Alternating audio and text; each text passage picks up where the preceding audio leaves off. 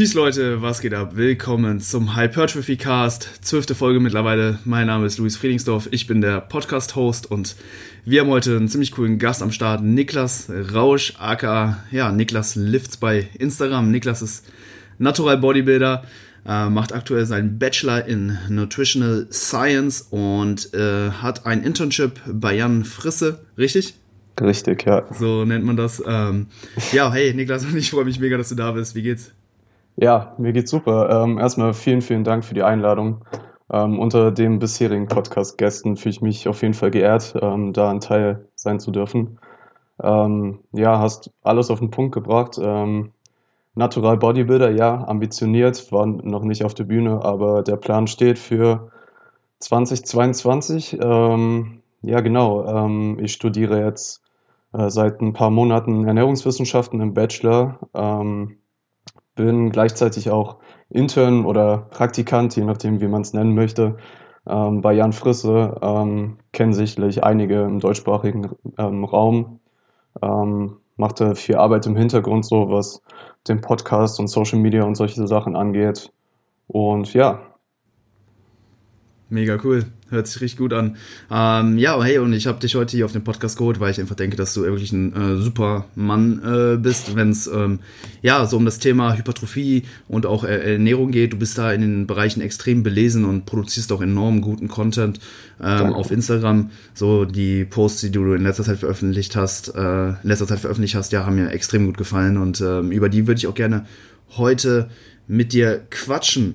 Ähm, Genau, das erste Thema, was ich mir so rausgesucht habe, ist äh, Peri-Workout Nutrition, also generell so die Ernährung rund um das äh, Trainingsfenster. Und ähm, ja, da wäre meine Frage, ob es da eventuell ne, so ein Window of Opportunity gibt, äh, so hast du es genannt, so dieses anabole Fenster, ähm, einfach ein Zeitintervall rund ums Training, in dem der Körper vielleicht etwas empfänglicher für äh, bestimmte Nährstoffe ist und ob es sich da lohnt, eine bestimmte äh, Maßnahmen zu äh, ergreifen und ähm, ja, mit seiner Ernährung da nochmal die letzten Prozent eventuell rausholen zu können? Ja, also ich denke, am Anfang der Trainingskarriere hat jeder mal so gehört, ähm, direkt nach dem Training am besten so schnell wie möglich den Shake trinken, damit die Gains auch gesaved werden. Ähm, in der evidenzbasierten Community ist es halt so ein bisschen in Verruch geraten, ähm, auch verständlicherweise, weil es halt einfach Details sind, die so für die Gen Pop einfach total egal sind, solange halt ähm, die Tagesbilanz stimmt. Aber für etwas ambitioniertere Athleten denke ich, dass es halt immer so, so ganz kleine Gains sind, die man machen kann, aber die sich über, vor allem über lang, längere Zeiträume ähm, ja, zusammenfügen können zu etwas, was doch einen signifikanten Unterschied macht. Ähm, ja, es ist halt wie immer so in Hypertrophy Research, dass man sich halt auch auf Anekdoten ähm, beziehen muss, einfach weil die Wissenschaft ähm, beziehungsweise ja die Scientific Evidence einfach noch nicht so weit ist, dass man wirklich alles ähm, daraus erschließen kann. Und ja, ähm, ich denke, zuerst müsste man sich halt fragen, was so bei dem Window of Opportunity so das Ziel ist. Ähm, ich würde es so definieren, einfach den Regenerationsprozess starten, ähm, die Muskelprotein-Biosynthese zu maximieren und ja, dadurch das Training einfach diesen Muscle-Protein-Breakdown induziert und dass wir halt über, über den Tag beziehungsweise über einen längeren Zeitraum in der Nettobilanz im positiven Bereich sein wollen, ist es, denke ich mal, ähm, ganz gut, da Schritte zu tätigen, um das auch ermöglichen zu können. Ähm, was vielleicht auch relevant ist, ist vielleicht die Glykogenresynthese. Ist allerdings eher kontextabhängig, ähm, da jetzt ähm, ja, Resistance Training jetzt nicht so ähm, die Glykogenspeicher entleert und vielleicht eher wichtiger ist im Kontext, wenn man jetzt zweimal am Tag trainiert oder eventuell eine Cardio-Session am Morgen hat oder ähm, ja und dann nochmal ähm, später trainiert. Aber ich denke, das sind so die wichtigsten Aspekte, die man ähm, da im Hinterkopf haben sollte ähm, soll ich einfach ähm, weiter auf die einzelnen Nährstoffe und so eingehen, was man ja. da, oder wird also zwischendurch noch was ähm, fragen? Ja, ich werde ich werd, äh, auch nochmal kurz auf ein paar Punkte eingehen. Ja. Ne? Da, also vor allem die, die du jetzt halt schon genannt hast, ne? Muskelproteinbiosynthese, ganz, ganz wichtig, ne? weil wir ja. einfach äh, den ganzen Tag über ähm, anabole und katabole Prozesse haben, also aufbauende und abbauende Prozesse und letztendlich die Nettobilanz dann in einem gewissen Zeitintervall darüber dann entscheidet, ob wir dann netto Muskeln auf oder eben abbauen. Ne? Deswegen mhm. sich da ähm, ja, dann darauf zu fokussieren, eben die anabolen Prozesse zu maximieren und die katabolen zu minimieren, macht auf jeden Fall ne, in dem Kontext Sinn. Ansonsten, ähm, ja, Kohlenhydratzufuhr nach dem Training ist vermutlich nicht unbedingt nötig, wenn man halt eben, ne, wenn nicht jetzt zweimal pro Tag trainiert. Ähm, aber auch da ist dann halt so die, ähm, ja, so die Frage, was spricht im Endeffekt dagegen, mhm, nach dem ja. Training Kohlenhydrate zusätzlich zu führen. Also es hat dann eben keine negativen Auswirkungen, wenn halt eben nur kleine Net Positives, wenn man das so sagen kann. Ja. Und ähm, ja, ich denke, nach dem Training ist ja sowieso jeder hungrig, ne? jeder will eine Mahlzeit essen. Von daher da dann vielleicht auch ein paar Carbs noch mit reinschieben, neben dem Shake. Ja. An sich keine schlechte Idee. Genau, und dann würde ich sagen, gehen wir jetzt noch genau auf die Makronährstoffe vielleicht noch genauer ein. Ja, ähm, weil du ja gerade schon die Kohlenhydrate angesprochen hast, will ich gleich mhm. mal dabei bleiben. Ähm, wie du schon sagtest, ich denke mal so, die Risiko zu Vorteilrechnung ähm, ist da eher so, also was sollst du verlieren, wenn du Kohlenhydrate yeah. isst? Also ähm, verlieren wirst du damit nichts. Ähm, und es gibt auch, ähm, werde ich nachher noch, denke ich mal, drauf eingehen, auch interessante, zumindest mechanistische Vorgänge, die halt, ähm, ja, die Glukosezufuhr äh, mit sich bringt, vor allem so in der Zeit nach dem Training. Aber ich denke, wir starten erstmal mit Eiweiß. Da ist, denke ich mal, so dass ja fast schon das Wichtigste ist, wenn es darum geht. Ähm, ich denke, viele sind sich äh, dem bewusst, dass es, denke ich, ähm, also dass es auf jeden Fall ähm, die Evidenz dafür ganz st recht stark ist, ähm, dass man relativ frequent sein Eiweiß konsumieren sollte über den Tag. Ähm, und dann fällt halt dieses Fenster, wenn man, sage ich mal, viermal pro Tag äh, Protein zu sich führt, ähm, fällt das Training meistens genau in so ein Fenster. Und deswegen hat man ähm, ja auch diese Empfehlung 0,4 bis 0,6 Kilogramm pro Kilogramm, äh, pro Kilogramm Körpergewicht an einer hochwertigen Eiweißquelle sowieso safe. Ähm, von daher ist es meistens einfach ein No-Brainer, dass man halt genau in dem Fenster äh, einmal trainiert. Ähm, ja, und einfach diese, es gibt halt diese synergetische Beziehung, die hypothetisiert wird ähm, zwischen dem Stimulus der MPS durch Training und dem Zufuhr durch Nahrungseiweiß. Ähm, allerdings darf halt nicht vergessen werden, dass der Stimulus durch Training halt viel, viel höher ist als der, den man durch ähm, Ernährung ähm, setzen kann. Aber es kann halt synergistisch wirken und ja, wie gesagt, ist halt ein No-Brainer, wenn man es sagt, ja, nach dem Training, nö, esse ich kein Eiweiß mehr. Ähm, aber das ist sowas, das wird halt durch normale Gewohnheiten eines Bodybuilders, sage ich mal, sowieso äh, gemacht. Von daher ähm, denke ich mal, muss man da nicht viel klären.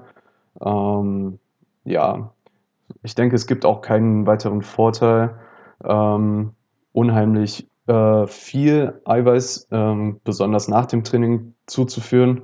Ähm, es hat weder Vor- noch Nachteile. Also es führt halt dazu, dass die Verdauung etwas länger ist. Ähm, aber letztendlich der anabole Stimulus, den du durch das Nahrungseiweiß setzt, äh, wird ähm, halt ja schon gleich sein. Ja.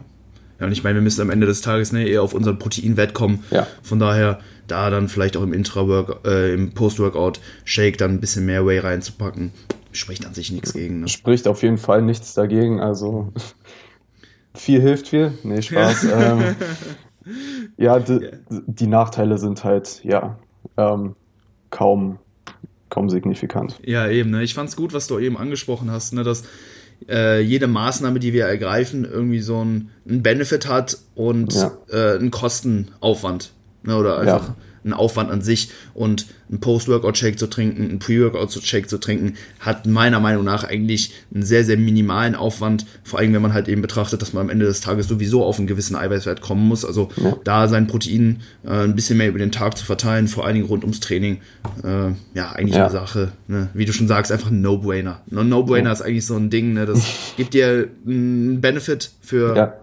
wenig bis gar keinen Aufwand und das sind eigentlich dann immer so die Sachen, die kann man als ambitionierter Kraftsportler, Bodybuilder eigentlich immer mitnehmen, ne? weil ja. ja, die eigentlich nur Net Positives, äh, kleine Plusse immer hier Ja. die dann langfristig sich addieren und dann vielleicht ein paar Prozent ausmachen können. Genau. Ähm, um jetzt vielleicht mal auf die Kohlenhydrate äh, zu sprechen zu kommen, ähm, denke ich auch, dass es viele Mechanismen dahinter gibt, äh, die auf jeden Fall Sinn machen. Und äh, auch wenn man sich überlegt, ähm, äh, auch wenn das Resistance Training jetzt nicht das, äh, ja, so viel Energie fordert, aber einfach ähm, man hat sich körperlich betätigt. Von daher ist es rein intuitiv dann auch wieder Energie äh, zuzuführen. Und da gibt's halt so ein paar interessante Sachen, zum Beispiel ähm, Glut4 ist da äh, sowas Interessantes. Das ist halt der Glukosetransporter, der Glucose in die Muskelzellen transportiert. Ähm, entscheidet praktisch, wohin die Glucose im Blutkreislauf geht, also in die Fettspeicher oder in die Muskelzellen. Und dieser Transporter ist halt signifikant erhöht, vor allem in den akuten Stunden nach dem Training. Ähm, deswegen, ja, ähm, denke ich, ist es ähm, allein schon durch den Aspekt ähm, relativ intuitiv, dass man ähm, eventuell diesen Vorteil ausnutzen könnte. Ähm, ja, wie viel, wie viel ähm, Unterschied das denn wirklich macht, ähm, vor allem im Real Life, ist bei so mechanistischen Sachen immer dahingestellt, aber es ist zum meisten, äh, zumindest halt theoretisch der Benefit, den man sich da mitnehmen kann. Ähm, wahrscheinlich auch verbesserte Insulin Insulinaktivität. Ja, Insulin als antikataboles Hormon baut den Blutzucker ab und das ist halt nach dem Training ähm, gegeben. Äh, man ist halt sensitiver auf äh, die Aktion von Insulin und ja, ich denke, das ist auch so ein Punkt. Und auch was da noch äh, zusammenkommt, auch mit dem Punkt ähm, Nahrungseiweiß, dass man eventuell, äh, wird auch als Hypothese aufgestellt, hat Miller jetzt in 2003 in der Studie ähm, aufgestellt, dass man eventuell auch seine Muskelprotein-Biosynthese ähm, erhöhen kann, wenn man Kohlenhydrate in Zusammenhang mit Aminosäuren konsumiert. Ähm, von daher auch ein weiterer Benefit, ähm, halt im Post-Workout-Window vor allem auf ja, hochwertiges Nahrungseiweiß und eventuell äh, gut äh, verdauliche, leicht verdauliche ähm, Kohlenhydrate zu setzen und da eventuell auch einen relativ großen Teil zu beißen. Ähm, halt nicht nur ja, 20 Gramm Kohlenhydrate von einer Banane, sondern vielleicht auch ein bisschen mehr. Ähm, ja, wie gesagt, leicht verdaulich, wenig Fett. Ähm, eventuell auch hoher glykämischer Index, aber das ist eher relevant bei hochfrequenterem Training, wenn du jetzt äh, sechsmal die Woche Ganzkörper machst oder zweimal im Training die gleiche Muskelgruppe ähm, trainierst. Ähm, ja, aber ich denke, es ist schon sinnvoll, adäquate Mengen hin, ähm, zuzuführen, um einfach die Regeneration so früh wie möglich zu starten und so effektiv wie möglich auch einzuleiten und halt diese Benefits von äh, Insulinsensitivität, Glut-4-Aktivität und solche Sachen, ähm, ja, ich sag mal, ausnutzen zu können. Ähm, ja, wie viel Unterschied es letztendlich macht, weiß keiner. Aber ähm, wenn du den Benefit haben willst und das Maximum raushauen, äh, rausholen möchtest, dann ja, ähm, wieso nicht? Ja, why not? Ich denke, die Mechanismen sprechen auf jeden Fall dafür. Ja. Und ähm, ja, ein Punkt, den du jetzt noch angesprochen hast, ne, wir wollen halt möglichst schnell diese Nährstoffe dann aufnehmen. Heißt, äh, es macht vermutlich auch Sinn, die Fette äh, ja, rund ums Training eventuell ein bisschen zu minimieren, damit diese halt nicht die Verdauungsgeschwindigkeit verlangsamen und wir halt Mhm. schnellstmöglich dann ne, äh, auf die Nährstoffe dann zugreifen können. Ist das richtig so? Ja, also in Bezug vor allem auf anaerobes Training hat jetzt der Fettstoffwechsel ähm, nicht so einen großen Impact. Wenn wir uns dann über kardiovaskuläres Training unterhalten, ist die Fettoxidation halt schon ein bisschen relevanter, aber ähm, erstens ist Fett jetzt äh, kein primärer Energielieferant im anaeroben Training, also ähm, Krafttraining, das, was wir betreiben. Und ja, Post-Workout konsumiert, ähm, wird es minimal die ähm, Verdauung verlangsamen.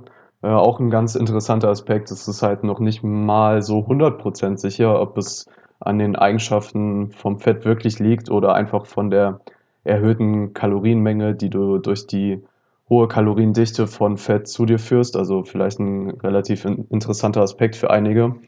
Ähm, aber ja, im Post-Workout-Window, ich würde es jetzt nicht künstlich gering halten, vor allem wenn du äh, längere Zeit zwischen den einzelnen Trainingseinheiten hast, aber ähm, wenn du die Möglichkeit hast, es ein bisschen geringer zu halten, dann why not? Ähm, aber ich würde jetzt nicht sagen, ähm, ja, du musst jetzt, äh, du gehst jetzt mit deiner Familie Pizza essen und musst verzichten, weil du Post-Workout ein Fett gering halten möchtest. Also das ist schon wieder halt ähm, die andere Sache. Aber ja. ja, wenn du die Möglichkeit hast, ähm, ja. Fett etwas geringer halten.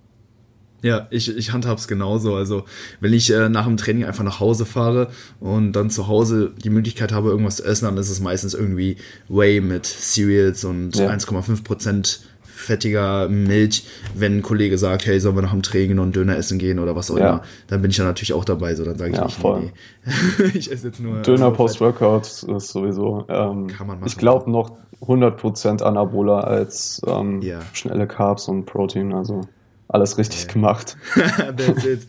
Nice. Ja. Ähm, ja, ein Punkt, den du vorhin noch zu den Carbs angesprochen hast, fand ich auch ganz interessant, dass Kohlenhydrate oder ja, egal, das Insulin halt irgendwie auch so einen Antikatabolen-Effekt haben. Hm. Also sie, sage ich mal, ja irgendwo dann den Anabolismus auch so ein bisschen verstärken können. Eben dadurch, dass die Katabolenprozesse minimiert werden, haben wir dann insgesamt auch ne, mehr Anabolismus und ähm, würde es dann dementsprechend vielleicht auch Sinn machen, genauso wie das Protein, die Carbs vielleicht über den Tag ein bisschen zu verteilen und äh, relativ häufig dann mhm. einfach zu schauen, dass wir ja einfach möglichst viel Insulin ausschütten, um dann den ganzen Tag über möglichst antikatabol zu sein?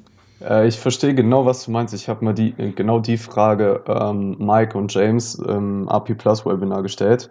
Ja. Ähm, einfach auch so rein mechanistisch. Ähm, wenn ich mich recht erinnere, war so seine Antwort, ähm, ja. ja. also genau das ist es, es macht Sinn. Ähm, von daher ähm, sehe ich da auch, denke ich, eher einen Vorteil, seine Kohlenhydrate etwas gleichmäßiger über den Tag zu verteilen, als die jetzt unheimlich stark backzuladen außer mhm. wenn jetzt Adherence oder so drunter leidet. Aber ja, Insulin einfach als antikataboles Hormon, als Speicherhormon auch oft bezeichnet. Ähm, ja, es wird halt dann im Körper nichts abgebaut an Glykogen oder ähm, Muskelprotein, sondern gespeichert und letztendlich ist diese Speicherung das, was wir haben wollen. Ähm, halt die Aminosäuren ähm, durch die Muskelprotein-Biosynthese. Von daher, ähm, ja, macht ähm, eine gewisse Kohlenhydratzufuhr, denke ich, äh, für einen Krafttrainierenden auch Sinn. Hm. Ja. Ja, ich habe es ähm, halt auch in Diätphasen öfter so gemacht, dass ja. ich halt tagsüber so versucht habe, Kohlenhydrate eher relativ gering zu halten, damit ich dann abends ne, so dieses große Meal dann irgendwo auch zelebrieren kann. Ob das jetzt das Beste für die Performance war, sei mal dahingestellt, aber es hat auf jeden Fall meine Adherence enorm ja. verbessert. Äh, jetzt mittlerweile, wo ich mich im Aufbau jetzt schon seit längerem befinde, gucke ich schon, dass ich so meine Kohlenhydrate mehr über den ganzen gesamten Tag verteile, dass ich direkt morgens schon Cornflakes esse, mhm. dann mhm. vielleicht Pre-Workout nochmal ein bisschen Obst äh, mir reinhau, dann nach dem Training direkt kommt die erste Reismahlzeit und so geht das den ganzen Tag weiter und ähm, ja, eventuell hat es ein ein paar kleine Vorteile und ähm, ja, ich fühle mich auch wie eine Maschine, wenn ich den ganzen Tag immer so ja. Carbs äh, mir reinziehe. Also ich denke dann halt eben genau an das, was du gesagt hast. Ne? Ich bin gerade Antikatabol, halt möglichst ja, Anabol und das fühlt sich Der katabole Teufel, ja. Ja, um, den treibe ich aus. ja, aber wie du schon sagtest, also Adherenz sollte immer Priorität haben. Die Dinge, über die wir uns hier unterhalten, sind eh so kleine marginale Sachen aber wenn die Adherenz nicht stimmt, dann bringt es alles nichts. Also das alles unter dem Aspekt Adherenz stimmt, Tagesbilanz stimmt, das sind halt so kleine Sachen. Ähm, ein interessanter ähm, Fact hätte ich noch zu den Kohlenhydraten, ähm, was man vielleicht auch implementieren könnte, ist ähm, dieses Konzept der Multiple Transportable Carbohydrates, ähm, praktisch die Kombination verschiedener Saccharidquellen, also dass du ähm, halt verschiedene Transportwege für die ähm, letztendlich Glucose benutzt. Ähm, es könnte eventuell Absorption, Verdauung und Oxidation verbessern, hat zumindest Wilson 2015 ähm, als Hypothese aufgestellt. Also eventuell auch positive Effekte im Pre-Workout und das den Blutzucker stabiler halten können, könnte einfach aufgrund der verschiedenen Transporter. Also im Real Life würde das dann vielleicht bedeuten, bedeuten eine etwas stärker haltigere ähm, Kohlenhydratquelle und eine fruchtzuckerhaltigere äh, Kohlenhydratquelle zu kombinieren, um halt Absorption zu optimieren, sage ich mal. Es ist halt auch ein Konzept, was ähm, vorgestellt wurde, was in sich sinnig klingt und ja, denke ich mal, vielleicht keine schlechte Sache ist, mal ein bisschen mit zu experimentieren. Mega interessant. Danke für diesen äh, ja, tiefgründigen Input. Ziemlich geil hier. Äh, ja, bis ins Detail mal so ein bisschen abzunörden. Ja, es macht halt genau. halt auch Spaß, ja. Es macht super viel Spaß, aber ja. ne, da muss man natürlich nochmal darauf hinweisen, dass das wirklich nur, ja, vielleicht so die letzten paar Prozent über äh, ein größeres Zeitintervall dann halt ausmachen. Es bringt euch halt nichts, wenn ihr jetzt mal so eine Woche äh, mal durchführt und dann eben wieder nicht. Weißt das Ganze muss ja. halt auch wirklich langfristig äh, beibehalten werden, damit es sich dann halt auch irgendwann in mehr Netto-Hypertrophie dann irgendwo äußert. Ja, ähm, ja ansonsten, ähm, ja, waren das auf jeden Fall ziemlich coole Punkte. Und ähm, ja, wir haben jetzt halt eben schon so ein bisschen ne, die Carbs äh, thematisiert, äh, dass die ja vermutlich jetzt für ja, den Kontext äh, Hypertrophie-Training enorm wichtig sind, viele Vor Vorteile haben. Da wäre meine nächste Frage jetzt, sollten wir da auch generell dann so einem High-Carb, äh, Low-Fat-Approach eine Chance geben, dass wir wirklich schauen, dass wir einen Großteil unserer Energie aus Kohlenhydraten beziehen und bei den Fetten vielleicht einfach nur, ja, so das Minimum reinbekommen, was wir benötigen, um so unsere hormonelle Bilanz irgendwo konstant zu halten und da vielleicht ähm, ja keine Probleme zu bekommen. Wie mhm. ist da so dein ähm, deine Herangehensweise aktuell? Also wie immer präferenzabhängig. Ähm, ich würde jetzt keinem äh, vorschreiben, der jetzt sagt, ja, ich bin gar nicht so der Fan von Kohlenhydraten. Ich würde dann schon etwas äh, lieber etwas mehr Fett essen. Ähm, würde ich halt auch nie sagen, du musst jetzt High Carb, Low Fat fahren. Ähm, ja, Fett äh, an sich ist halt ein essentieller ähm, Nährstoff, der auf jeden Fall nicht zu vernachlässigen ist, vor allem was Hormone, Vitamine und so weiter angeht. Äh, für viele wichtige Prozesse im Körper wichtig. Ähm, von daher, ähm, ja, denke ich, ist so das untere Maß so ein Gramm äh, Fett pro Kilogramm Körpergewicht, ähm, dass man wahrscheinlich über längeren Zeitraum nicht unterschreiten sollte, wenn man jetzt so ein bis zwei Wochen oder auch in der Prep ähm, niedriger fahren muss, kein Problem, aber jetzt über lange Zeiträume, Zeiträume, also mehrere Monate, wahrscheinlich eher von abzuraten. Ähm, aber ansonsten, äh, wenn man kein Problem damit hat, Low Fat zu fahren und sich ungefähr bei dieser Range ein Gramm Fett befindet, ähm, ist es, denke ich mal, schon sinnig, äh, Kohlenhydrate zu priorisieren, einfach was Regeneration und Performance angeht. Äh, hatte ich schon angesprochen, im anaeroben Training eher halt Phosphat ähm, und Glucose dann letztendlich und ja, ähm, primärer Energielieferant und deswegen ähm, denke ich, machen viele der Dinge auch Sinn, auch das, was ich eben angesprochen hatte, die Effekte halt nach dem Training, ähm, ja, bevorzugt dann doch eine etwas höhere Kohlenhydratzufuhr. Ja.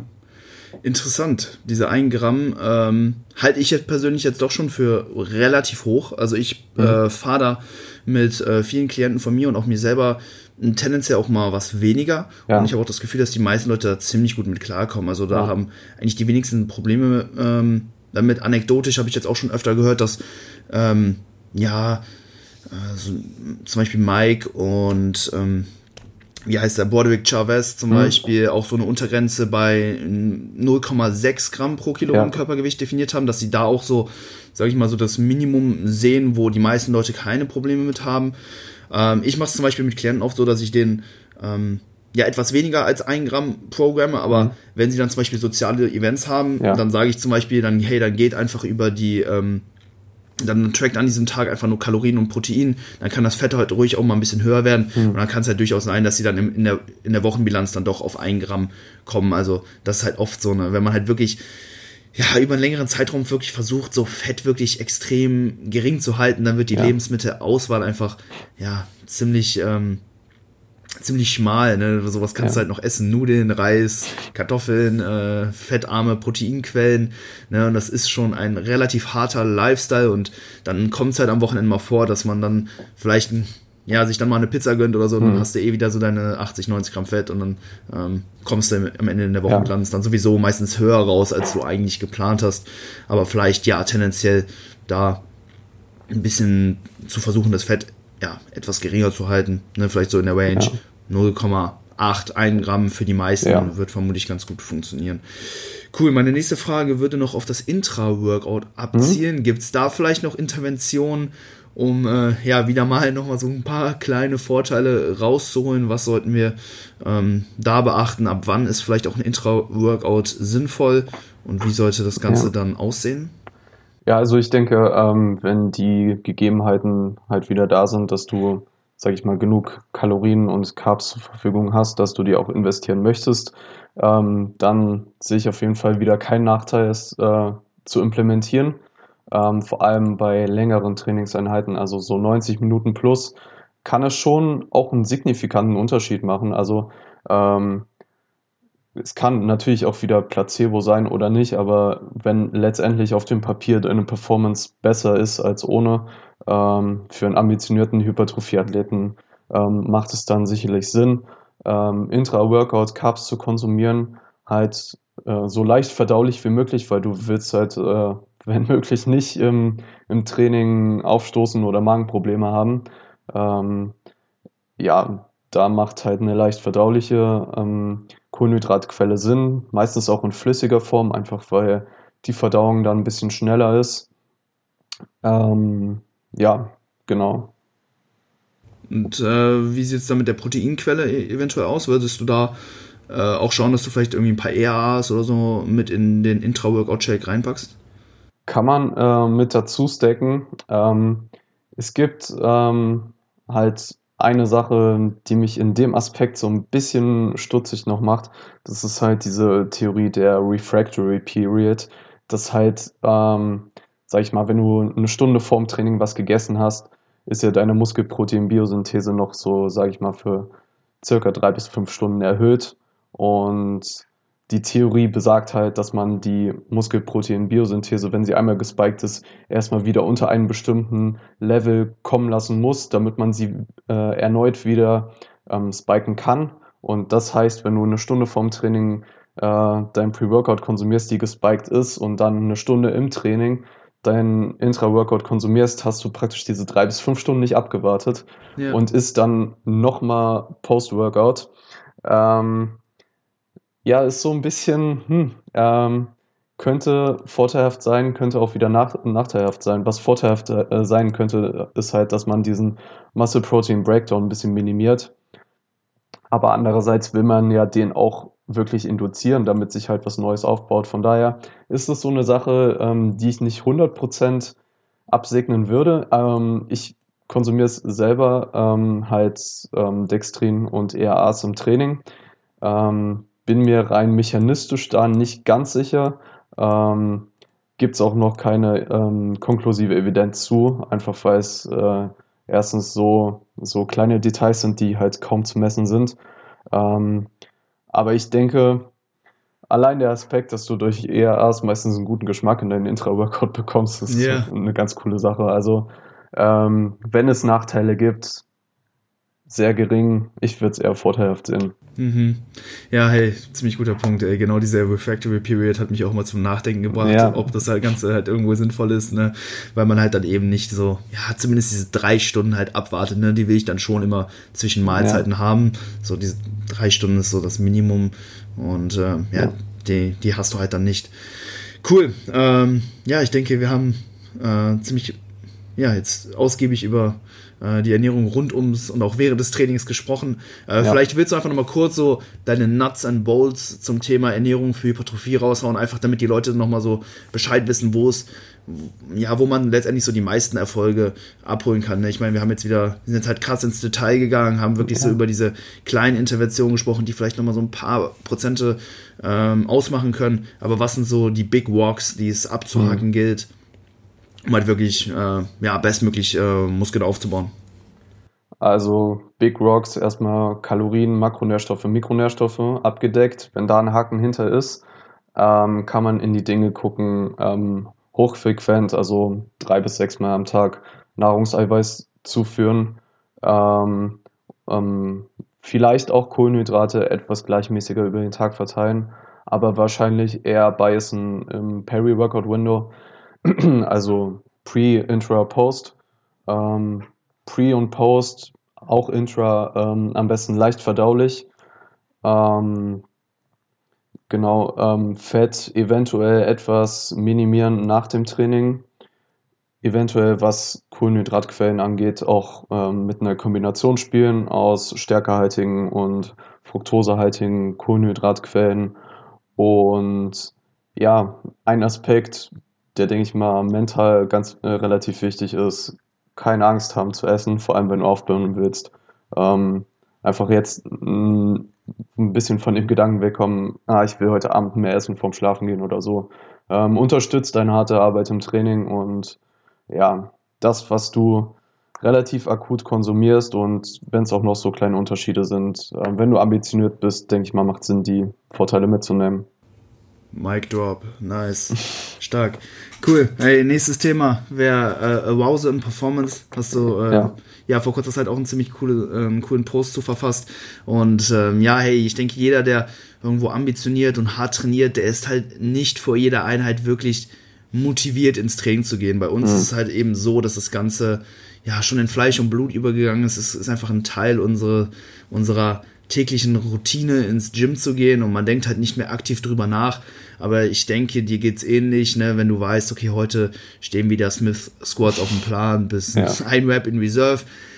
Das es ist relativ schwer, sich da wirklich zu also drauf zu freuen und zu sagen, so, hey, heute zerstöre ich dieses Workout. Es ist mehr so, oh, please, mhm. I hope I don't die. Und ähm, ja, für jemanden, der jetzt wirklich trotzdem immer noch ähm, darauf abzielen möchte, maximale Anpassungen zu machen, bestmöglichen Fortschritt zu gewährleisten, wie sollte man idealerweise so einen Arbeitssatz angehen? Ist es vielleicht nötig, sich vor den Sätzen aufzuhypen, also dass man mhm. dann eventuell ja, stimulierende Musik hört, so dass man dann vielleicht so in diesen Modus kommt, so, ey, ich gehe jetzt in den Krieg, ich gehe jetzt einen Drachen töten oder irgendwie sowas. Wie ähm, sollte man so ein Working Set idealerweise angehen? Ja, also ähm, ich denke, es ist eine sehr individuelle Sache und dass da auf jeden Fall jeder sein eigenes Level hat. Ähm, das wird auch so ein bisschen durch die Evidenz unterstützt. Da gibt es das Konzept der Individual Zones of Optimal Functioning, halt das besagt, dass es halt eine sehr individuelle Sache ist, in welcher Zone man optimal funktioniert, was ähm, ja, äh, physische Performance angeht. Und auch da wird die Hypothese aufgestellt, dass es sich da in so einem umgekehrten U verhält, dass es halt oben so einen bestimmten Punkt gibt, äh, der praktisch das Optimum darstellt. Ähm, wenn es aber zu viel wird, könnte es schon wieder ähm, eher ins Negative abrutschen. Und wenn es zu wenig ist, könntest du vielleicht auch ein bisschen mehr rausholen. Und ich denke, einfach dieses Bewusstsein zu entwickeln, ähm, welches Level an Arousal oder Aufhypen, wie man es auch immer nennen möchte, da optimal für einen ist, ähm, ist eine gute Sache, einfach weil, wenn man das einmal gefunden hat, kann man sich oft darauf zurückbeziehen und man weiß, was man machen muss, damit man in diese Zone kommt und mhm. muss halt nicht rumexperimentieren und hört an einem Tag äh, Metal und am anderen Tag ähm, die Charts auf Spotify oder so. ähm, einfach da auch so ein, äh, so ein einheitliches Level zu bekommen, äh, auch dass die Performance über Wochen vergleichbar ist. Nicht, dass du halt das eine Mal extrem aufgehypt bist und 500 Milligramm Koffein-Intus hast und dann einmal ähm, später am Abend, am Abend trainierst nach einem langen Tag und keinen Bock mehr auf sonst was hast und halt auch so Larifari ins Training gehst. Ähm, von daher dieses individuelle Level zu finden, ähm, ist, denke ich mal, sehr wichtig, ja. Mhm. Was sind da vielleicht so Maßnahmen, die du persönlich so ergreifst, um halt so in diese Zone mhm. reinzukommen? Ja, also ein Aspekt Musik ist sehr, sehr wichtig. Ähm, also muss man halt wissen, was man im Training feiert, was einen gut pusht, ähm, ob man ja eher so der, ja, ich voll drauf, voll drauf Typ ist oder etwas emotionaler oder wie auch immer. Ähm, einmal das halt gute Musik äh, finden, die Konzentration auch fördert und nicht ablenkt. Ähm, wenn du jetzt die ganze Zeit den Songtext äh, mitdenkst im Training, ist vielleicht nicht das Beste, ja. Ähm, nee, aber auch ähm, so interne und externe Cues ähm, sind, denke ich mal, auch recht hilfreich.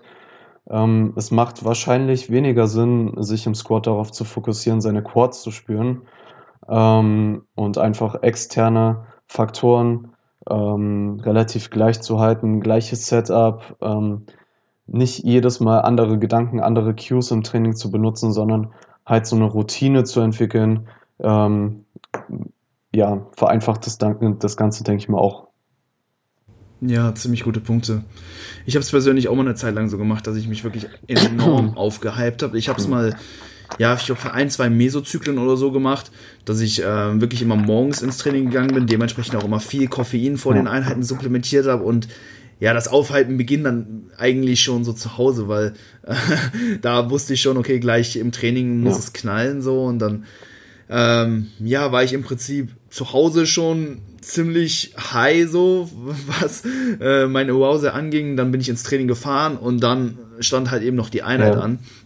Und die Einheiten liefen soweit immer ziemlich gut, aber ich habe wirklich gemerkt, dass ich ja auch ähm, psychologische Ermüdung enorm ja. schnell akkumuliert und dass ja. ich nach mh, mm, diesem Mesozyklus dann wirklich erstmal eine Maintenance-Phase brauchte. Ne? Also ich war dann wirklich an einem Punkt, so, wo ich mir nicht vorstellen konnte, nochmal mhm. einen Mesozyklus bei diesem äh, Pensum durchziehen zu können. Einfach weil es so viele Kapazitäten äh, geraubt hat. Ich meine, ne, die Einheiten waren gut. Ich denke, ich habe in dieser Zeit auch wirklich guten Progress gemacht, aber ähm, wie gesagt, ich brauchte danach halt wirklich erstmal eine Pause vom Training. Jetzt aktuell gehe ich äh, deutlich gemäßigter an die Einheiten, habe jetzt auch schon länger, ja, jetzt nicht mehr so viel Koffein konsumiert, dass ich wirklich so diesen übelst stimulierenden Effekt habe. Mhm. Ich habe halt immer, ne, trinke halt mal so einen Kaffee oder so, einfach, dass ich da ja. zumindest ähm, keine Müdigkeit empfinde oder so, aber jetzt nicht mehr dieses aufgepuschte Gefühl habe. Und ähm, ja, ich habe das Gefühl, ich kann damit ähm, etwas langfristiger mhm. mehr Volumen akkumulieren. Und ähm, das ja. ist aber eigentlich so, so, so mein persönliches äh, Level jetzt mittlerweile, was ich aktuell so fahre vor allem diese mentale Ermüdung ist, denke ich mal, auch ganz wichtig. Vor allem, wenn du dann fünf bis sechs Wochen Akkumulationszyklus vor dir hast und dann in Woche zwei oder drei schon mental all out gegangen bist. Äh, ja, was, wo willst du dich da jetzt noch groß steigern? Also, das sind halt auch Aspekte, da wieder so die Mittel- bis Langfristigkeit im Kopf zu behalten. Ja, klar, es ist geil, ein Training mal alles zu geben, alles rauszulassen, aber du musst halt auch drüber nachdenken, inwiefern dich dieses Training auch für die Zukunft ähm, praktisch ähm, ja, bereit macht oder halt auch nicht bereit macht. Ähm, deswegen ist es halt immer so die, so die Balance zwischen jetzigen Overload und Future Overload zu finden. Und da ist halt so ein etwas konstanteres Level, beziehungsweise eine langsame, graduelle Steigerung über den Mesozyklus wahrscheinlich etwas sinnvoller als jetzt ähm, gerade aus dem Deload zu kommen, alles zu geben und dann nach zwei Wochen wieder ein Deload zu brauchen. 100 Prozent. Ziemlich ja. gut.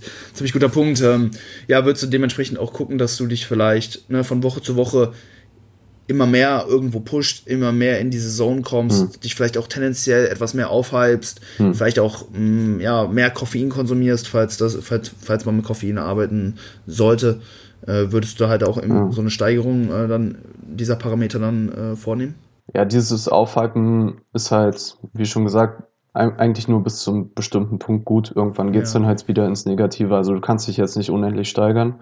So eine leichte Steigerung, ja klar, wieso nicht? Ich meine, das musst du nicht mehr erzwingen, um es letztendlich äh, zu bezwecken. Wenn du einfach siehst, dass du vier Sätze Squats mit einem Rap im Reserve machen musst, ja. dann hypst du dich automatisch ein bisschen mehr auf.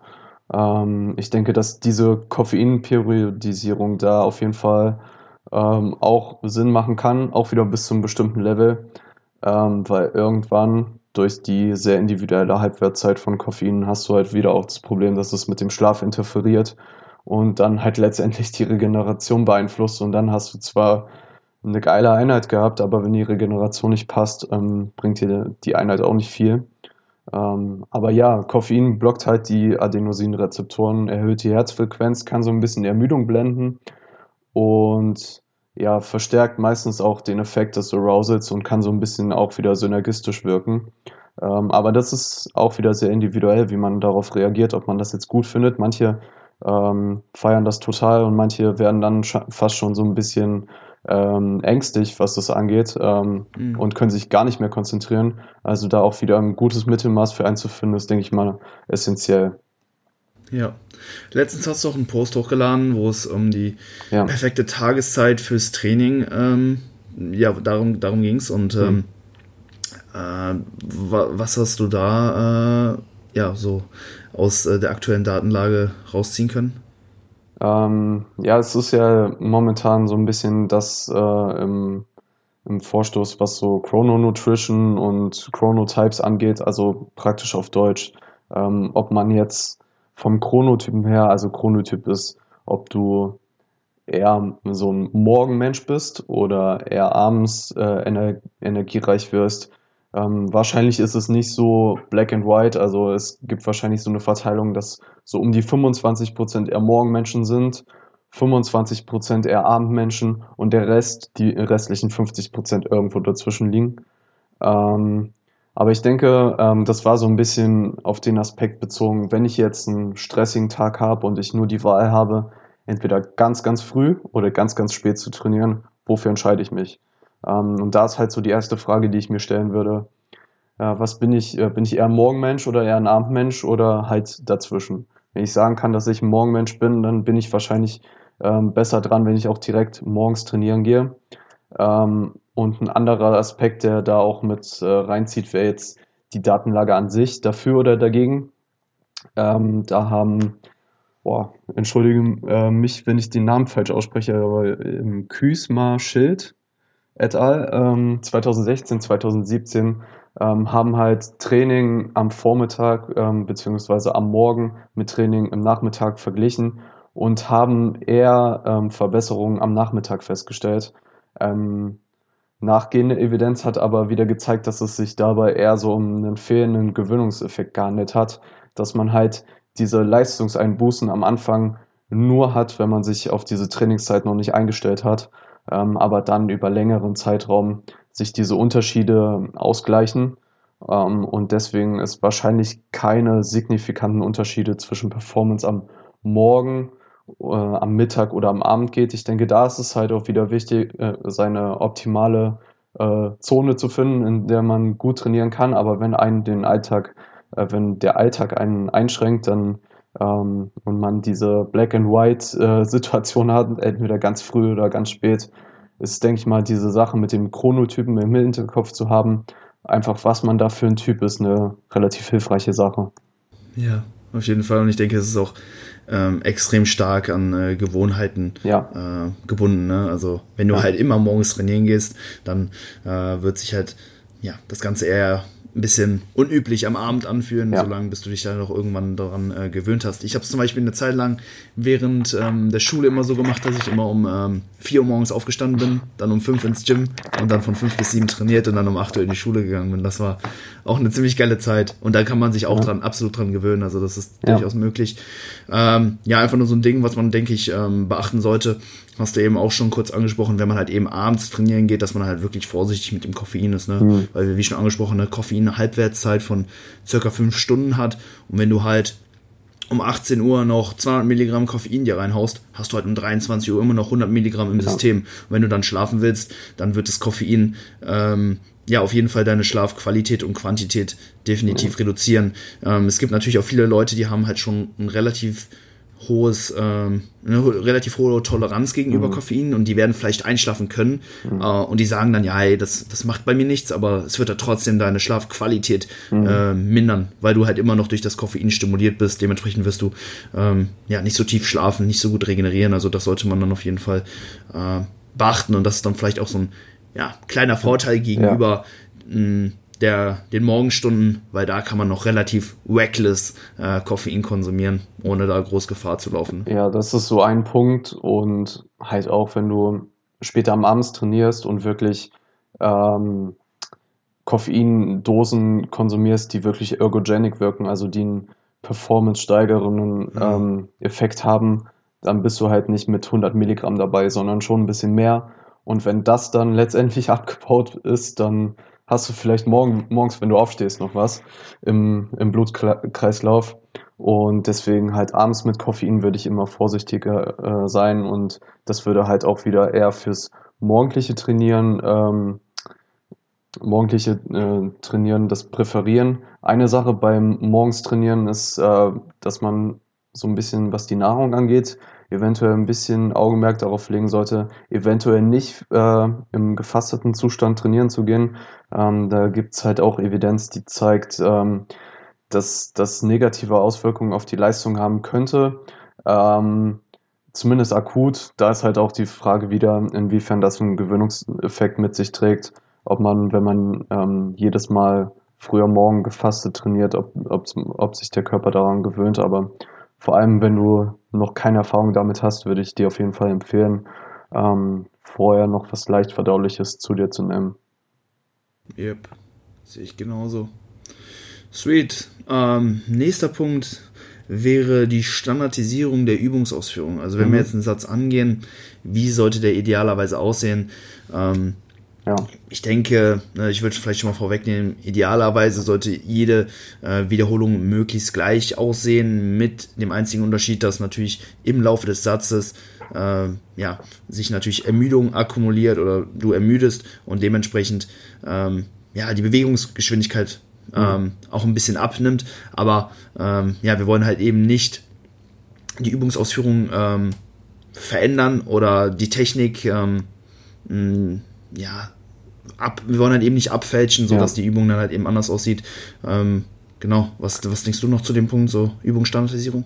Ja, also klarer Vorteil auf jeden Fall ist es viel einfacher, den Progress zu tracken. Also ja. wenn deine Übung standardisiert ist, dann kannst du sagen, wenn du 10 Kilogramm mehr auf die gleiche Wiederholungszahl ähm, performst, dass du Progress gemacht hast. Das ist konstanter, hat wahrscheinlich auch ähm, ein geringeres Verletzungsrisiko, zumindest was jetzt Üb Übungsausführung an sich angeht. Ähm, wenn wir jetzt so auf Sachen wie Intraset Pauses eingehen, ähm, ist die Sache mit dem Verletzungsrisiko wahrscheinlich nicht so das Thema. Ähm, aber da hat man halt auch wieder so Pros und Cons. Also wenn es halt ähm, standardisiert ist. Also was ich mit Interested Pauses meine, ist, dass ähm, wenn du jetzt zum Beispiel einen Satz Smith Squats für zwölf Wiederholungen machst und äh, zwischen den einzelnen Reps von acht bis zwölf ähm, immer länger werdende äh, Pausen machst, also zwischen acht und neun atmest du schon mal so fünf Sekunden tief ein und aus und dann zwischen Rap 11 und 12 stehst du fast eine halbe Minute da, um irgendwie dein, dich nochmal zu packen, um die ähm, Wiederholung zu machen. Ähm, das ist halt so dieses Ding, ähm, also Intraset-Pauses, äh, die konstant zu halten, hat natürlich einerseits äh, den Vorteil, dass halt wieder Progress etwas ähm, leichter zu evaluieren ist. Ähm, Contra dagegen ähm, könnte man auch äh, voranstellen, dass man halt mehr Wiederholung packt, eventuell eine höhere mechanische Last hat über einen längeren Zeitraum und das eventuell auch äh, Vorteile mit sich bringen könnte, vor allem wenn ein Movement stagniert oder so. Aber ich denke, für den Großteil ähm, des Trainings sollte das auch standardisiert sein, dass man sich vielleicht sagt, so für die ersten acht Wiederholungen atme ich oben einmal tief ein und aus, dass ich halt meinen abdominalen Druck ausüben kann und halt, dass die Ausführung standardisiert ist. Aber sobald ich über zwei bis drei Atemzüge hinausgehe und ähm, das nicht schaffe, da noch eine Rap zu packen, dann ist der Satz vorbei. Ja. Ja, auf jeden Fall. Ja. Ich merke es vor allen Dingen ne, bei High-Rap-Sets, irgendwie so 20 bis 30 Wiederholungen ja. Seitheben, ja. dass ähm, ja, da so eine kleine Pause halt eben nochmal enorm viel ausmacht. Und da versuche ich zum Beispiel auch die Wiederholung ohne Pause durchzuziehen. Vor allem so die ersten 20, 25 Wiederholungen des Satzes, ne, da will ich eben keine Pause machen, weil ja. wenn ich dann halt eben nochmal pausiere, dann kann, sind es halt eben nochmal drei bis fünf Wiederholungen mehr. Und das kann man dann, denke ich, nochmal relativ äh, weit ähm, ausreizen, das Ganze. Und da werde ich dann ja schon irgendwie eher vorsichtig, weil du dann ja, während eines Satzes im Prinzip mehrmals ans Muskelversagen gehst, das Ganze mm. dann ja mhm. irgendwie schon so ein bisschen als Myo-Raps ähm, zu bezeichnen ist, ne, wo man dann eben kurz pausiert und äh, dann eben halt nochmal mm, das Ganze fortführt. Kann man ja. je nachdem einsetzen, einfach um einen höheren Stimulus zu generieren. Aber man muss sich natürlich auch immer, ja, die äh, Fatigue-Seite ja. nochmal anschauen, ne, weil die halt exponentiell ja. nochmal weiter steigt und vermutlich eher sinnvoll dann gegen Ende eines Mesozyklus oder wenn äh, Fatigue halt kein Problem ist. Es soll ja auch Leute geben, die vielleicht nur bedingt viel Zeit im Gym mhm. verbringen können, vielleicht nur dreimal pro Woche trainieren können aufgrund von anderen Verpflichtungen und für die macht es dann eventuell Sinn, ne, jeden Satz dann wirklich zu maximieren, mhm. einfach zu schauen, dass sie da halt einen möglichst großen Stimulus regenerieren, weil eine Ermüdung vielleicht gar, gar nicht so stark ansteigt, dass es irgendwann ähm, ja, zu einem Problem werden kann. Ja, auf jeden Fall guter Punkt von dir mit der exponentiell steigenden Fatigue oder Ermüdung auf Deutsch. Ähm, ich denke, ähm, ja, das, das ist halt auch ein weiterer Grund dafür ist, dass das nichts ist, äh, also auf jeden Fall kein Tool, was man äh, regelmäßig benutzen sollte, irgendwie Wiederholungen noch herauszukitzeln. Höchstens so im letzten Mikrozyklus oder so. Also das war jetzt auch äh, keinerseits von mir jetzt so ein Punkt, ja, macht Intraset Poses, damit ihr mehr Progress habt. Also einfach, weil die Fatigue so un, also wirklich exponentiell steigt und im Gegensatz zu Stimulus im Großen und Ganzen wird eine Wiederholung nicht viel, viel, viel mehr Stimulus setzen. Es könnte halt so dieses, dieses kleine Ding über dem, äh, über der Stagnation sein. Ähm, aber ja, Fatigue ist da halt so ein, so ein Punkt, vor allem wenn du noch Wochen vor dir hast an akkumul akkumulierenden Training, dann ja eher kontraproduktiv. Und was du auch angesprochen hattest, bei Übungen im höheren Wiederholungsbereich ist es ja vor allem kontraproduktiv, ähm, weil du schon deinen Bias irgendwo darauf setzt, metabolischen Stress zu akkumulieren und zielst halt weniger auf die mechanische Last ab. Natürlich kannst du den nicht 100% abstellen, aber der Bias liegt da schon eher auf metabolischen Stress. Und wenn du halt diese kleine Pause machst, dann ähm, unterbrichst du halt diese Metabolitenakkumulation und praktisch der ganze Punkt oder der Sinn dahinter, wieso du gerade diesen hohen Wiederholungsbereich ähm, ausführst, ist halt so dann ja nicht erfüllt. Voll. Cool. Nächster Punkt wäre jetzt noch Umgang mit Stress. Mhm. Ne? Ich denke, keiner von uns lebt halt in einem Vakuum, ja. äh, sodass wir halt eben irgendwie nur chillen und trainieren können. Wir haben halt eben alle noch Verpflichtungen, müssen einem Beruf nachgehen, haben eventuell Familie, Privatleben, ne? alles, was halt noch dazu kommt. Und ähm, da hast du auch letztens einen coolen Post zu verfasst, deswegen würde ich die Frage jetzt einfach mal so stellen, ne? wie würdest du mit mhm. Stress umgehen? Einfach mal ganz äh, blöd gefragt. So, ja, um das vielleicht noch mal ein bisschen größer zu fassen. Also wir haben jetzt mehrmals gesagt, dass es halt jetzt hier so um starke Details ging. Allerdings sollte man halt nicht das Große und Ganze vergessen. Vor allem der Aspekt, dass wahrscheinlich niemand sein, Ge sein Geld mit Natural Bodybuilding verdient.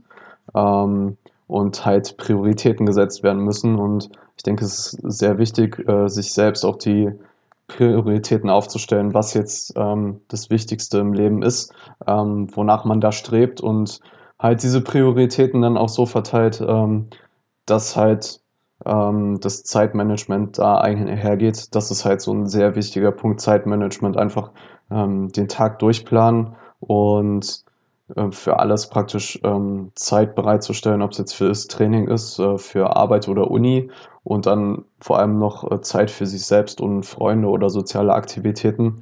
Halt das zu managen und nicht so in den Tag zu leben, ist ein wichtiger Punkt.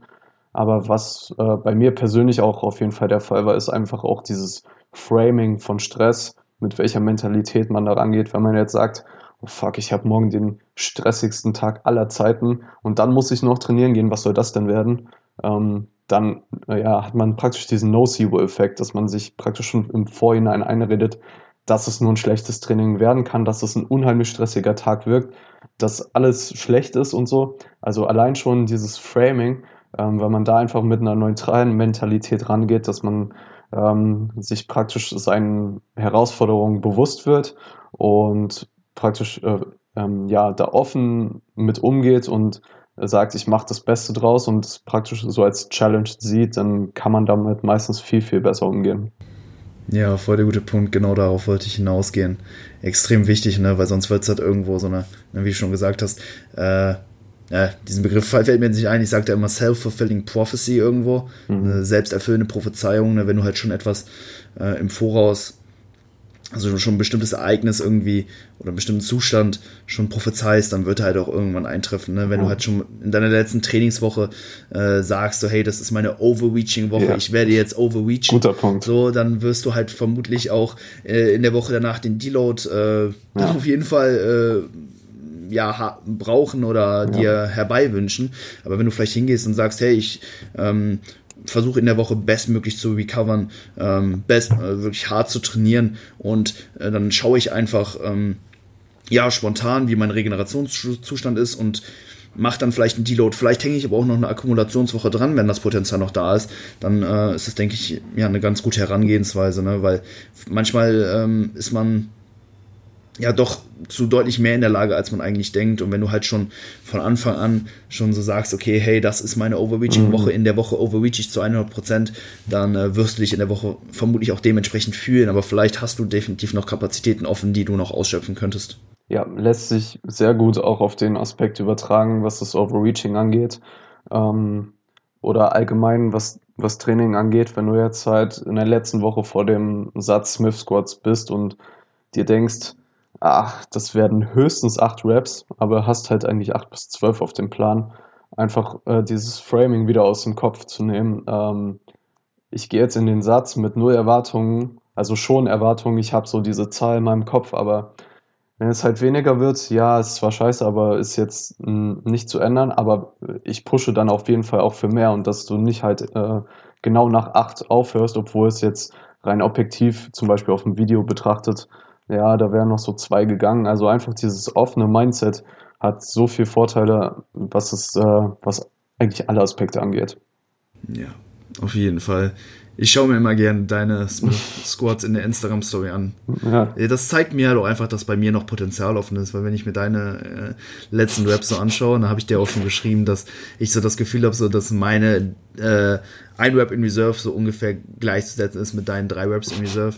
Äh, genau. Ja, es geht mir aber genauso, wenn ich ähm, das bei mir angucke. Also da denke ich dann schon, also was ich ganz gern mache, ist, dass ich einfach vorspule bis auf die letzte Rap und mir nur die letzte Rap angucke, nur in dem Kontext und dann so evaluiere, wie viele Raps in Reserve das jetzt waren und dann ist es meistens vielleicht sogar ein bisschen, äh, bisschen mehr, als es sich anfühlt. Es ist also subjektiv einfach, ja, sehr, ja. sehr, sehr hart, aber ja, solange man da ungefähr auf dem gleichen Level ist und nicht äh, eine Woche das äh, sagt, dass eine Rap im Reserve eigentlich vier waren und in der nächsten äh, sind zwei Raps im Reserve eigentlich äh, null, dann ja, solange man da ein bisschen Konstanz mit sich bringt, ist das, denke ich mal, eine gute Sache. Und wenn es über längeren Zeitraum ähm, nach vorne geht, beziehungsweise die Nummern steigen, ähm, ja, passt. Passt, ne?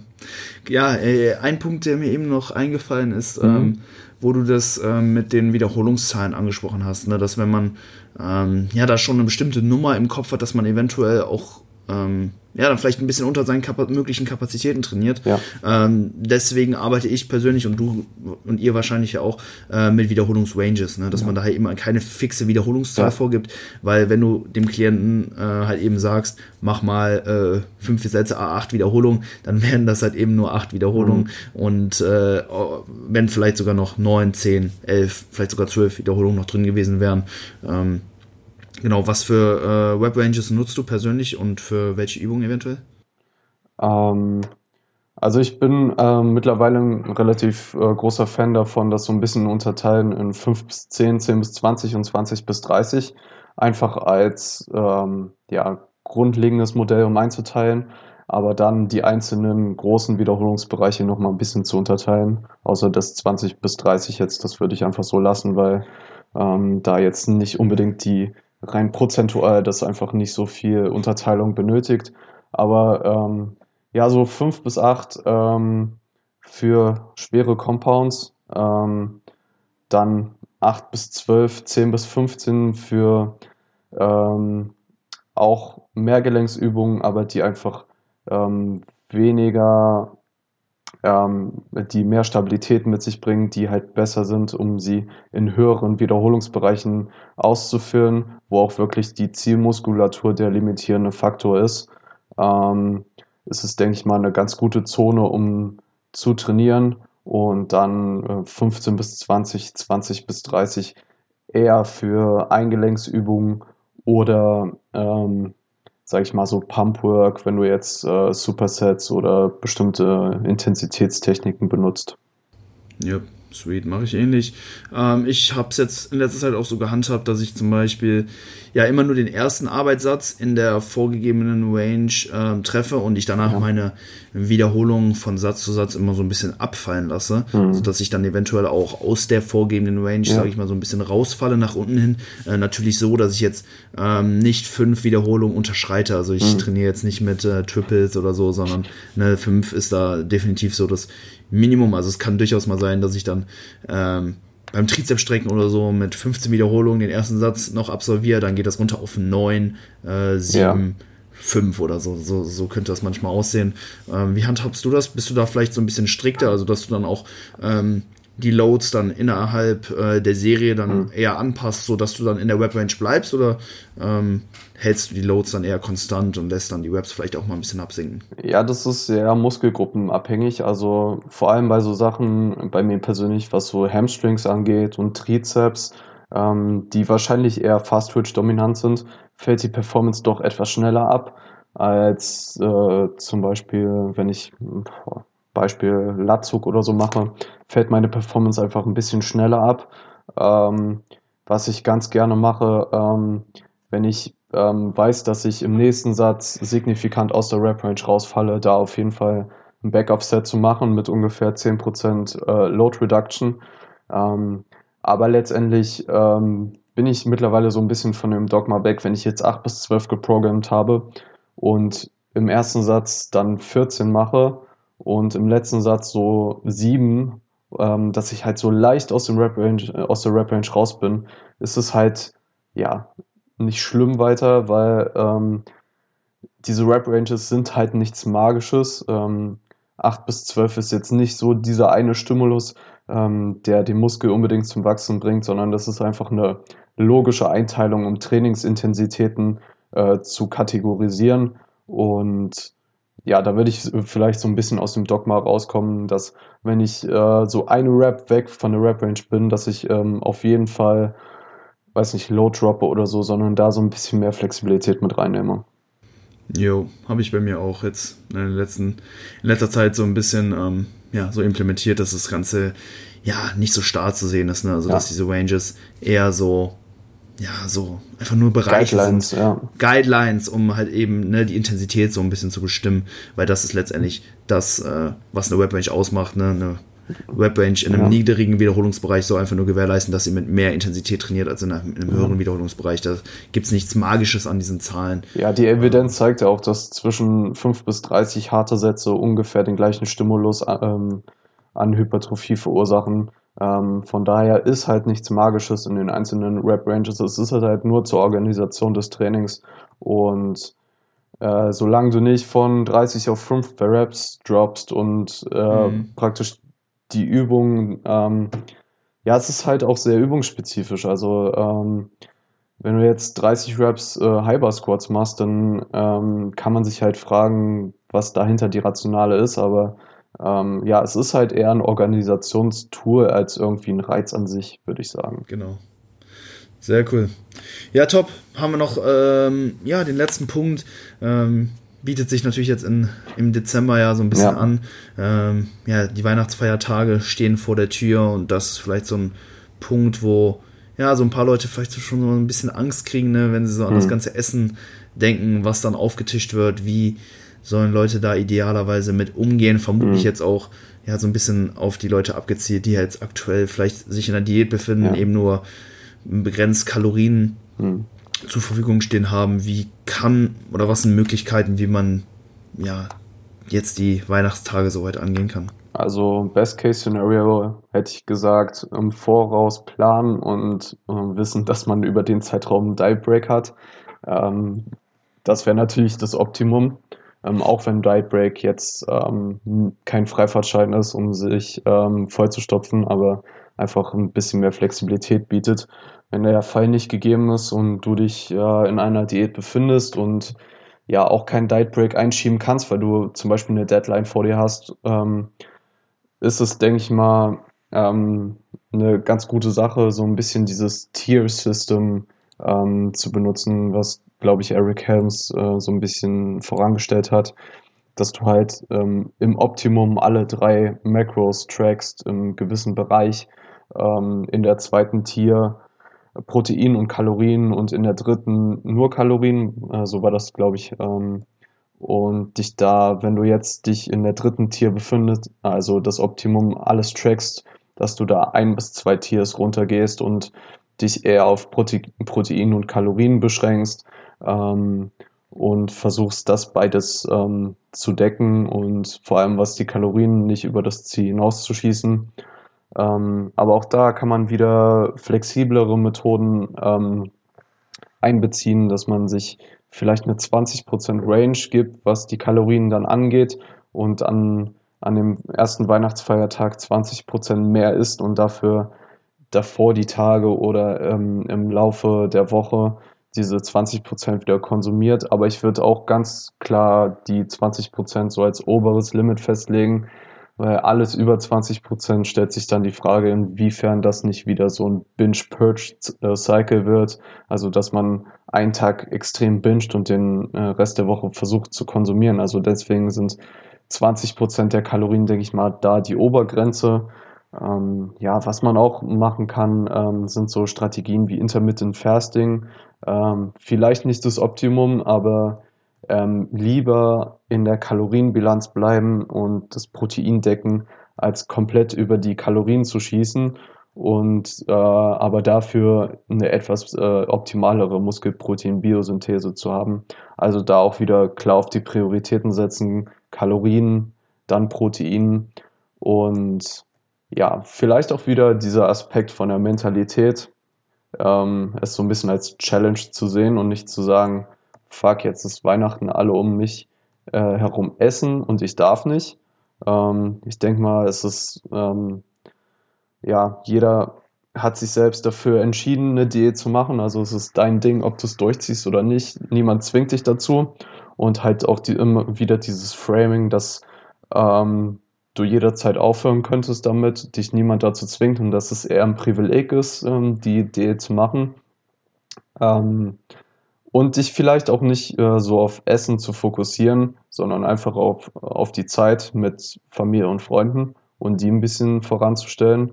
Klar ist Essen immer mit dabei, aber letztendlich geht es ja darum, dass du eine gute Zeit hast und Essen ist da eher so nebensächlich. Word, nichts mehr hinzuzufügen, sehr, sehr geil. Ja, Hammer. Niklas, äh, war eine richtig geile Episode. Das war deine, äh, dein erste Podcast-Appearance, ja, richtig? Ja. Ey, richtig, richtig gut. Hat mir mega gefallen. Und äh, ja, wenn äh, ihr die Episode auch gefallen habt, dann lasst es mich gerne wissen. Ähm, und ja, lasst uns in irgendeiner Art und Weise Feedback zukommen, weil dann hole ich ja. den Niklas gerne nochmal hier drauf und äh, wir quatschen Klar. über äh, nochmal ein paar Themen, nerden ein bisschen ab. Ja, ähm, danke nochmal für die Einladung, wirklich. Ähm, ja. Hat mich gefreut, hat Spaß gemacht. Ähm, ich denke, es ist mal ein bisschen was anderes, so auf die kleineren Aspekte einzugehen, aber denke ich mal auch eine ganz interessante Diskussion. Ähm, ja. Definitiv. Mega cool. Genau, ganz zum Schluss, wir haben noch eine Hypertrophie-Cast-Playlist. Ähm, genau, am Ende jeder Episode packen wir da einen Track drauf, irgendeiner, der dich im Gym ja in die Golden Zone bring, bringt, um bestmöglich zu performen. Hast du da einen Track für uns, Niklas?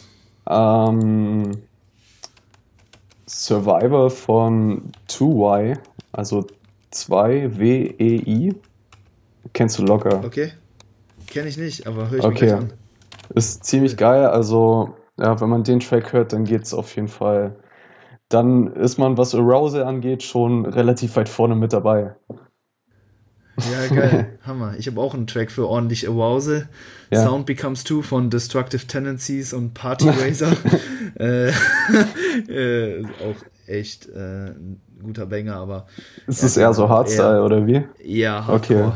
Okay. okay. Hardcore, das ist schon richtig schnell und ähm, aber geile Melodie, also. Okay. Äh, ist sehr euphorisch und ja, auch eher in den letzten Akkumulationswochen des Trainingszyklus zu genießen. Das war, glaube ich, auch immer, ähm, als du vorhin meintest, ähm, als du mal so extrem gepusht hattest, was so oh, Koffein ja. und so angeht, Ich ja. erinnere mich dann noch so ein bisschen vage an die Stories, so als so mega Hardstyle dann ähm, Auto angemacht hattest und ja. extrem drauf abgegangen bist. Ähm, die Stories habe ich lange nicht mehr gesehen.